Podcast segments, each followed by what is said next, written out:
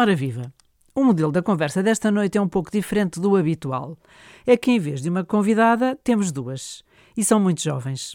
São ambas de Lisboa e, em vez de permanecerem confinadas em casa com as suas famílias, ofereceram-se para ajudar idosos, mesmo correndo o risco de apanhar Covid. Olá, eu sou Maria Calado, estou no 12 ano, tenho 18 anos, uh, ainda estou a estudar no colégio, quero estudar Economia e estou a estudar para isso. Mas houve um, um período em que não foi assim que já vamos falar sobre isso, é por Exato. isso é que as convidei, porque é a Maria Calado e outra amiga. Olá, eu sou a Leonor, tenho 22 anos, tive dois anos a estudar Direito e agora estou no segundo ano de Enfermagem na Universidade Católica. Ah, é? Então, o que aconteceu com o Direito? o que é que aconteceu? Eu já no fim do 12 ano estava muito indecisa entre Direito e Enfermagem, eram as duas áreas que me é estavam a... Pois é. é. E Direito e Enfermagem sempre tiveram muito presentes eu na altura escolhi ir para Direito. Fiz o primeiro ano de Direito, nem sequer pensei em mudar alguma vez depois do primeiro ano mas tinha várias amigas que estavam em enfermagem. Quando começavam a falar das histórias dos estágios e das coisas de enfermagem, eu ficava fascinada com aquilo, com aquele mundo de enfermagem. E era uma coisa que me cativava. E depois, um ponto muito importante de viragem foi quando eu fui passar um fim de semana com duas amigas de enfermagem e com um amigo de medicina a fazer voluntariado no Centro de São João Paulo II, em Fátima, que é um centro de deficientes. Sim, é uma realidade bastante difícil. E eu voltei e pensei, eu quero mesmo ser enfermeira. E a partir daí Mas foi por causa desse encontro com essa realidade tão difícil? Isso foi um, mais Confirmou. um encontro. Foi assim uma confirmação. E aí eu vi muito mais, de uma forma mais palpável, o que é que uma enfermeira poderia fazer. Sim. E eu imaginava-me a fazer isso. E pronto, e depois foi todo o processo de mudar de curso. Foi difícil? Foi. E em casa, como é que foi? Olha, desculpem lá, já não estudo direito. Não, não foi muito fácil, porque nunca tinha mostrado desagrado em estar em direito e, portanto, de repente chegar a casa, imagino uns pais que a filha chega à casa de repente e diz que quer sair direito e ir para a enfermagem. O meu pai ficou a olhar para mim, está maluca. mas pronto, mas depois com calma eu percebi isto para aí em dezembro e só começaria um novo ano letivo em, em setembro. Portanto, tive muitos, muitos meses para ter conversas com os meus pais. Depois, com calma, os meus pais foram percebendo, mas no início disseram... E ainda continua a fazer o curso mesmo assim, contra vontade, durante ah, essa parte? Sim, foi Só contra... ajudou a confirmar que era mesmo Exatamente. a enfermagem. Ainda tive exames de direito já a saber que queria ir para a enfermagem. Uhum. Mas foi bom. Sim. Covid apanhou-vos, não é? No meio dos estudos. é e o que é que vos aconteceu? Foram numa primeira fase para casa? Sim confinadas. Confinadas durante online. muito tempo. Exatamente. Uh, no Zoom. Com a Maria não terá sido assim tão fácil porque uma casa cheia de irmãos, não é? é verdade, é verdade. É, foi giro. E o espaço para, para tantos irmãos? Quantos é que vocês são? Eu tenho seis irmãos rapazes. E Portanto, tá. são sete. Sim. A Maria é a única rapariga no meio de, de, desta é equipa. E mais os pais, não é? Sim. Contem lá como é que foi os, os primeiros uh, semanas ou meses, não sei quanto tempo é que tiveram confinadas até à aventura que vão contar aqui. É, então, eu estava muito bem em casa e tenho uma amiga que me mandou uma mensagem para várias pessoas uh, perguntar se estávamos disponíveis a irmos ajudar num lar em Foscoa. E eu estive a pensar bastante sobre isto. Essa amiga é comum às duas? Uh, sim. sim. Como é que surgiu essa ideia? houve uma mensagem, começou a correr grupos do WhatsApp que precisavam voluntários num lar em Foscoa. E depois daí partiu um projeto de uma amiga nossa que pensou: é preciso voluntários neste momento neste lar, mas de certeza que há mais lares que precisam de ajuda e que precisam de voluntários. Criou uma plataforma online que voluntários inscreviam-se, assim como os lares que precisavam de voluntários. Uhum. E depois criou este projeto que é o Convidas, que faz a ponte entre os voluntários que estão dispostos a ir para o terreno ou ajudar uhum. de forma logística e os lares que precisam. Espalhados pelo país? Sim. Portanto, viram essa mensagem? E eu, inscrevi-me logo. Foi? Uh, sim, quer dizer, falei um bocadinho com esta nossa amiga e decidi inscrever-me. Achei que estamos a viver um momento muito difícil e, e eu estar fechada em casa sem fazer nada. Até uh, estudar. Sim, claro, a estudar, mas, mas estava de certa forma afastada do mundo, da realidade e achei que era necessário fazer alguma coisa. Achei que há velhinhos num lar que precisam de mim, que faria mais alguma coisa se, se fosse. Ganhava mais. E a Leonor, a mim é foi, foi, um bocado poderia ser mil vezes mais útil do que eu estava de facto a ser. E comecei a perceber que Mas também estava confinada, portanto, o que é que fazia? Estudava? estudava, estava a estudar, tinha aulas online, pronto, uma vida em casa, com a família também, mas comecei a perceber que nos era dito que era preciso ajuda, e portanto, era preciso ajuda. Eu era uma miúda jovem, 22 anos, E é? Sou, era sou, exato. Com imensa energia e com capacidades para estar num lar a ajudar. E também o facto de ser estudante de enfermagem também é uma coisa que, que me motiva a ir. E, e pronto, e pensei, posso ser mais útil, vou me inscrever, porque Portanto, não não? combinaram uma com a outra. Não. Não. Só se encontraram nem- lá. Só se- lá. Mas lá, lá foi aonde exatamente. Portanto, inscreveram-se e então foram chamadas. Nós recebemos um telefonema a perguntar se estávamos disponíveis a ir e nós não escolhemos o sítio, portanto, indicaram-nos que íamos para Gouveia, É na Não. guarda.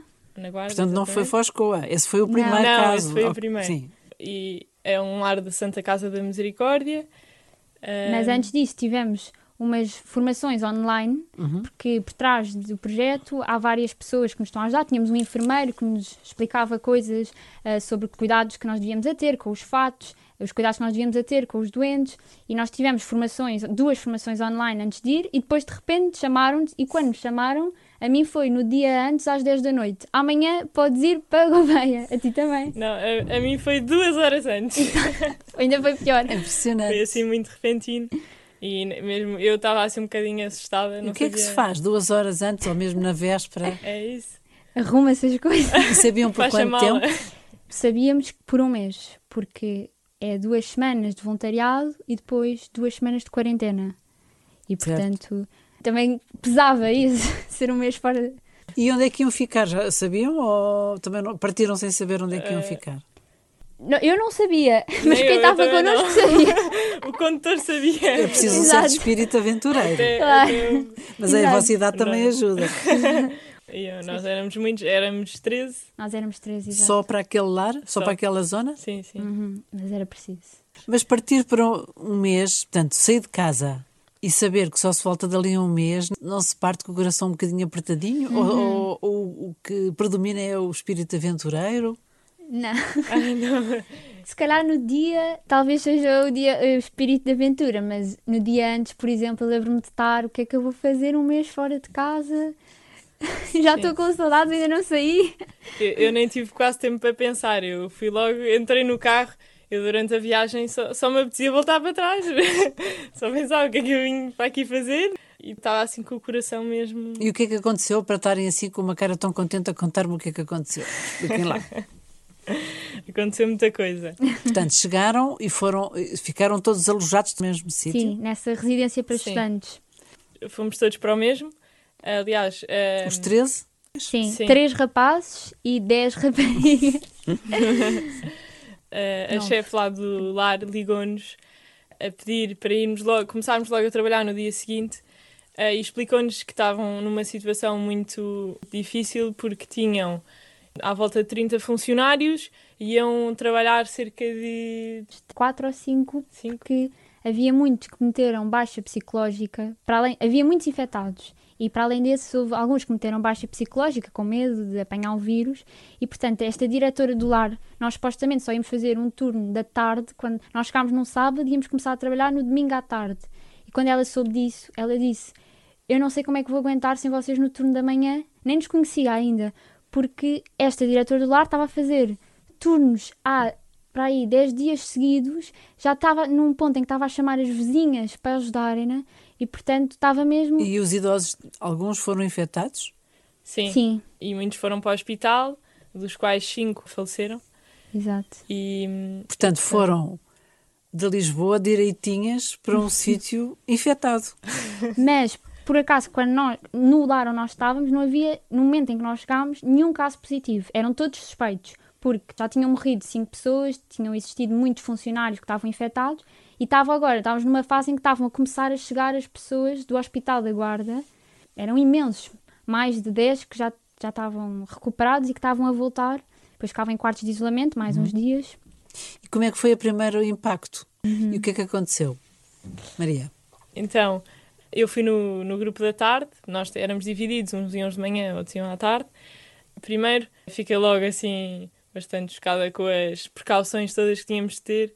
Primeiro com os fatos, eh, aquilo era um número só para, para Sim, vestirmos demora imenso tempo. Sim, Sim, depois Tínhamos uma lista tem- com para aí 10 passos que tínhamos que 20 20 passos? exato. Para tirar eram para aí 20. Para tirar era desinfetar as mãos, pôr as primeiras luvas, desinfetar outra vez as mãos, pôr. eh, desinfetar as mãos. Sim, porque Nós vez lá dentro, nós só tínhamos os olhos. a ver- tinham mesmo assim tudo. uma, umas lentes para proteger os olhos. Ah, tínhamos uma viseira, tínhamos Sim. o fato, um fato branco completo, Sim. dos pés à cabeça. Depois tínhamos um calça-botas, dois barrete pares de por baixo luvas, fato. a máscara e uma viseira. Mas isso tudo também é muito limitativo, porque depois se- não podiam ir à casa de banho, não podiam comer, não podiam fazer nada disso. Portanto, Não, tinha- nós tinham que fazíamos- aguentar muitas horas assim também, não é? Muito Fazíamos duro. turnos de 6 horas e não, não comíamos nada, nem podíamos ir à casa de banho, porque uma vez que tirássemos o fato, Claro. Não podíamos voltar a Não pôr. poderíamos, E um exato. fato desses é uma, coisa, é uma despesa grande. Portanto, o primeiro impacto da Maria foi logo toda essa, digamos assim, parafernália para se equipar. sim, e também foi porque nós chegávamos lá e os velhinhos olhavam para nós assim com uma cara muito assustada, porque éramos uns estranhos, éramos uns astronautas que fomos ali parar e, portanto, eles tinham sempre um bocado de medo e estavam sempre assim reticentes, nunca se aproximavam muito de nós. E Mas este- concretamente o que é que faziam? Cada uma de vocês fez mi- coisas sim. diferentes? Ou, ou... Sim, muito diferente. Sim. Ai, sim? Então, começamos pela, pela Maria. o lar tinha um, um sítio principal, uma casa grande, e depois tinha outra afastada que era onde estavam, era um centro de noite, onde estavam pessoas mais autossuficientes, eram também mais novos, portanto faziam tudo mais ou menos sozinhos. Iam à casa de banho, comiam bem, portanto o que eu fazia era ajudava-os sempre. Portanto, há um que os ma- eram mais dependentes, não é? Os outros mais autónomos. Uhum. Exatamente. E, portanto, eu ia sempre à tarde, portanto, servia os lanches e o jantar. Aonde? Em qual, de- qual delas? Eu fiquei sempre no, no centro de noite. Uhum. eh, Aqueles que era- mais autónomos. Sim, Uhum. exatamente. Eh, Portanto, interagiam bastante. sim, sim. Depois eles do tinham, primeiro impacto de ver o astro- astronauta chegar. eh, e estes tinham uma cabeça mais arrumada, portanto, conseguia ter uma conversa Conversar. normal. Sim. Portanto, Já vou saber as conversas, mas eh, e, eh, concretamente a Leonor fazia o quê? Eu estava depois na casa principal que tinha duas aulas. A aula Portanto, 1 e a Natal aula em que eram mais dependentes. é? Exatamente. A aula 1 e a aula 2. A aula 1 tinha para aí 19 velhinhos e a aula 2 23 ou 24. Não sei se estou a dizer os números certos, mas Uhum. era aproximadamente. Eu estava na aula 1 e, portanto, o que eu fazia eram mais dependentes para além desta, das refeições, que também ajudava nisso. Dava as fraldas, ajudava nos banhos. Depois nós tínhamos uma coisa na casa principal, como era também, eu tinha cinco quartos de isolamento, ou seja, cinco pessoas que tinham vindo do hospital e que tinham estado infectados. Tínhamos imensos cuidados mesmo, pôr luvas e outro avental por cima para entrar nos quartos. As refeições também eram dadas de maneira diferente, havia imensas regras. Isso era uma coisa boa, porque o lar estava muito organizado. Havia muitas regras e no turno da manhã, neste sítio, nós, para além de estarmos com os velhinhos, de ajudar a dar as fraldas, os banhos, a alimentação, tínhamos que lavar os quartos todos, as casas de banho todas, os corredores todos, todos os dias, no turno da manhã. Dávamos ali de esfregona, três panos para cada quarto, de cores diferentes, uns para as pois, nós, superfícies. nós também estávamos sempre, sempre a limpar. Sempre a limpar, sempre a limpar. E pronto, eram mais dependentes, portanto, havia uns que precisavam de ajuda para, para ir à casa de banho, outros precisavam de ajuda para. E dava para para conversar com esses? Ou Dava. mesmo assim? Havia uns mais dependentes, mas que, que dá para falar, que estão na cama, mas que facilmente têm uma conversa. E mesmo os que, pronto, não têm uma conversa tão fluida como os outros, é muito bom também falarmos com eles e tentarmos entrar na cabeça deles que havia uma senhora que não dizia nada, nada fazia sentido. Nós fazíamos uma pergunta, respondia uma coisa que não tinha nada a ver, mas nós começávamos a ir pelo caminho dela e saíam dali conversas divertidíssimas e a senhora ria-se. Portanto, também é desafio tentar falar com essas pessoas que não têm uma conversa tão, tão Sim, normal. era, era muito necessário esta parte humana, porque eles estavam fechados no quarto uh, o dia todo, Sim. só saíam para comer, e alguns nem, Nem saíam, saíam. porque estavam mesmo em isolamento, e portanto, terem ali uma pessoa com quem pudessem falar, com quem pudessem mesmo só olhar e tocar e estar lá, uma presença, fazia toda a diferença, porque eles estavam mesmo, mesmo, mesmo. Isso por acaso era uma coisa que fazia muito impressão mal. era que eles contavam alguns que o lar até era um lar que tinha bastante liberdade. Portanto, eles estavam habituados a sair do quarto e a ir não sei onde, a ir passear e de repente estão fechados dentro dos quartos e não podem sair dos quartos. E não têm visitas. Não têm Exato, visitas. sim. Depois, ao longo das duas semanas, assim, de uma forma muito gradual, foram começando alguns a ir ao refeitório comer, os que conseguiam. Mas aquilo fazia muita impressão no início, não saíam do quarto mesmo. Se fosse possível identificar duas ou três histórias que vos tenham mais marcado destes encontros que tiveram, que foram, imagino, muito exigentes para vocês, não é? Mas ao mesmo tempo também tão ricos para quem beneficiou da vossa visita e da vossa ajuda. Querem contar um, um ou dois episódios que vos tenha marcado? Eu houve um dia que resolvi, assim, para levar alguma alegria comigo, levar a minha viola. E Ah, a Viola podia entrar? eu falei com a diretora do lar e ela, ela disse-me que sim, levar à vontade. Ah, e eu vesti o fato e levei a viola comigo. Desinfetada? Exatamente. Desinfetei e, e foi. E portanto fui para a casa onde eu estava e comecei a cantar eh, para várias senhoras e elas vi- viu-se uma mudança porque ficavam completamente deslumbradas com a música que eu cantava. Até houve um- uma, uma senhora, quando eu fui lá visitá-la depois, começou a cantar-me uma música que eu tinha cantado e eu, ah, muito bem. E ela, sabe, esta música eu aprendi consigo. Não conhecia e começava mesmo a cantar. Que género de músicas? Assim, músicas muito antigas, tipo O Ramo que Linda O Rama, alecrim. O Alecrim, assim, músicas assim, tradicionais portuguesas. Sim, deve ter sido uma espécie de bálsamo ouvir notas Foi. de música num quarto de isolamento de Covid. E houve uma senhora que tinha Alzheimer e quase não falava comigo. E eu tentava sempre puxar alguma conversa, mas ela nunca respondia, ou então dizia uma coisa que não tinha nada a ver. E quando levei a viola, comecei a tocar para ela e ela começou a cantar tudo, sabia tudo. E pedia mais músicas e, e super contente. Depois deu-me um abraço eh, enorme, ficou mesmo contente. E depois, eh, isto, a diretora do lar, às tantas chamou-me, porque nós não podíamos ir de uma casa para a outra. Eh, tínhamos de ficar sempre no mesmo sítio, porque havia riscos. de- Sim, portanto a Maria estava numa casa, a Leonor estava Exato. noutra Sim, e, e assim acontecia E não os nos Não, eu, Sim, nu- eu sim. nunca fui à casa da Maria, Exato. nem lá. E ela chamou-me e disse-me assim: Maria, agora vais percorrer o lar inteiro com a viola, vais pelo corredor, não podes entrar nos quartos, não podes Qual tocar lá? em No nada. outro? No No outro? meu? No lar. E de repente eu ouço a Maria a e, tocar portanto, viola.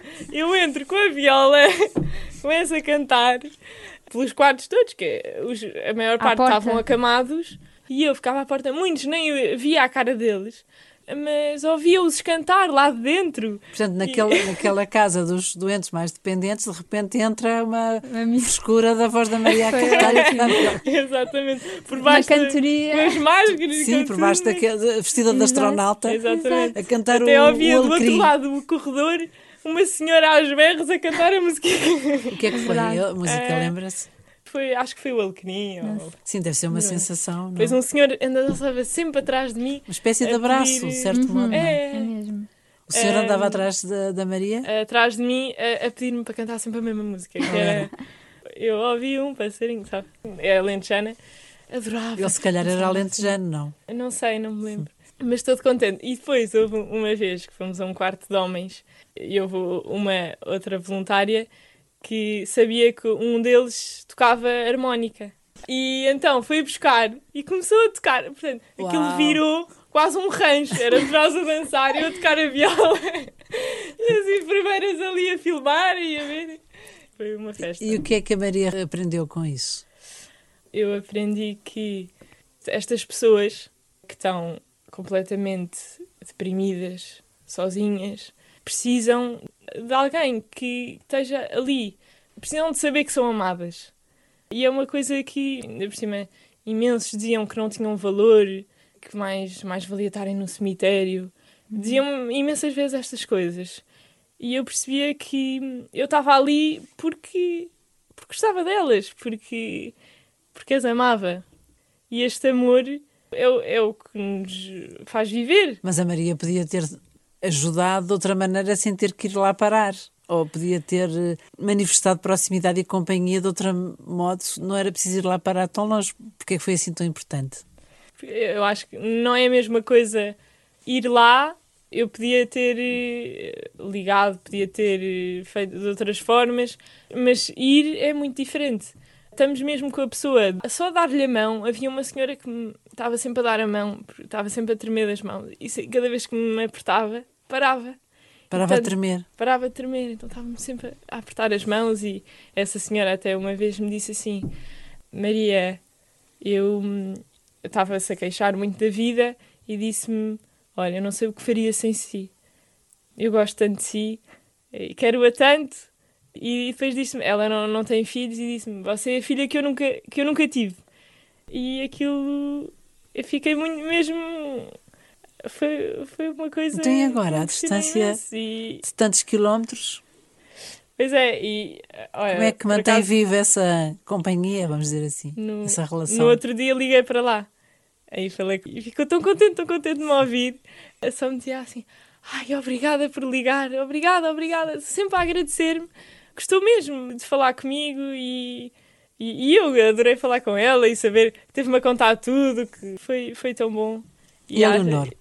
Assim, um caso ou outro que tenha marcado? Um, eu lembro muito bem de uma senhora que era uma refilona. Refilava com tudo, tudo, tudo o que acontecia. Todos os dias mandava para trás a comida porque não gostava de alguma coisa e todos os dias vinha qualquer coisa que ela queria. Ela era a donzela do lar, refilava com tudo. Os funcionários do lar quase que tinham medo de entrar no quarto dela porque ela ia refilar com alguma coisa. Mas nós, voluntários, entrávamos no quarto dela como se não... ainda por cima ela estava em isolamento porque ela estava a fazer diálise e, e tinha que sair do lar para ir ao hospital fazer diálise. E, portanto, estava nesse quarto de isolamento, não podia sair. Só os voluntários é que entravam naquele quarto. E a senhora era uma refilona. Refilava, refilava, refilava, contava as coisas horríveis que tinha tido na vida. E nós ouvíamos e dizíamos: Oh, senhora Darcy, não pode dizer isso. Ela falava mal das pessoas. Até quando me ouviu cantar. Até quando ouviu Maria cantar, começou aos berros com a Maria. A mandar-me calar. Era esse tipo de senhora. E no último dia nós fomos lá e estávamos a falar com ela. Olha, Darcy, nós vamos embora. E a senhora Darcy começa: Vocês são as únicas pessoas que entram no meu quarto. Vocês não têm nojo de mim. E agora? E nós, oh senhora Darcy, não diga isso. E ela: Não, é que vocês não têm nojo de mim. Eu estou sozinha, eu não tenho ninguém. As pessoas não entram no meu quarto. E foi ouvir aquilo e pensar: coisas para nós são pequeniníssimas. Para mim, entrar no quarto daquela senhora e falar com ela não me custa nada, nem custa a nenhum dos voluntários que estava lá. Mas para ela, o facto de nós mostrarmos que ela era resingona, mas que falávamos com ela e também discutíamos com ela, ficava tão feliz. Nós só percebemos nesse último dia que de facto ela ficava feliz por nós estarmos naquele quarto. E o que é que a Leonor retira disso agora para a sua vida cotidiana, uma vez que Exato. também já vai voltar às aulas e aos estágios e assim? É verdade. Em primeiro lugar, que há coisas que para nós são muito pequeninas, que não nos custam nada e que têm muito valor para os outros. E portanto também tentar perceber que as mais pequenas ações podem ser muito importantes para os outros e nós nem, nem fazemos ideia disso. E, portanto, tentámos conhecer os outros o máximo possível para percebermos isto. E depois, uma coisa que aprendi muito mesmo com isto é que nós tínhamos imensas coisas para fazer, pelo menos eu, no turno, por exemplo, da manhã, eram imensas coisas a fazer. Era a hora da fralda, depois o pequeno almoço, depois tirar as fraldas, depois rodar, depois, no... e depois limpar os quartos. Estávamos sempre nesta coisa e no início quase que eu caía um bocado na tentação daquilo ser uma checklist. Já me dei as fraldas, já dei o banho, uhum. já não sei o quê.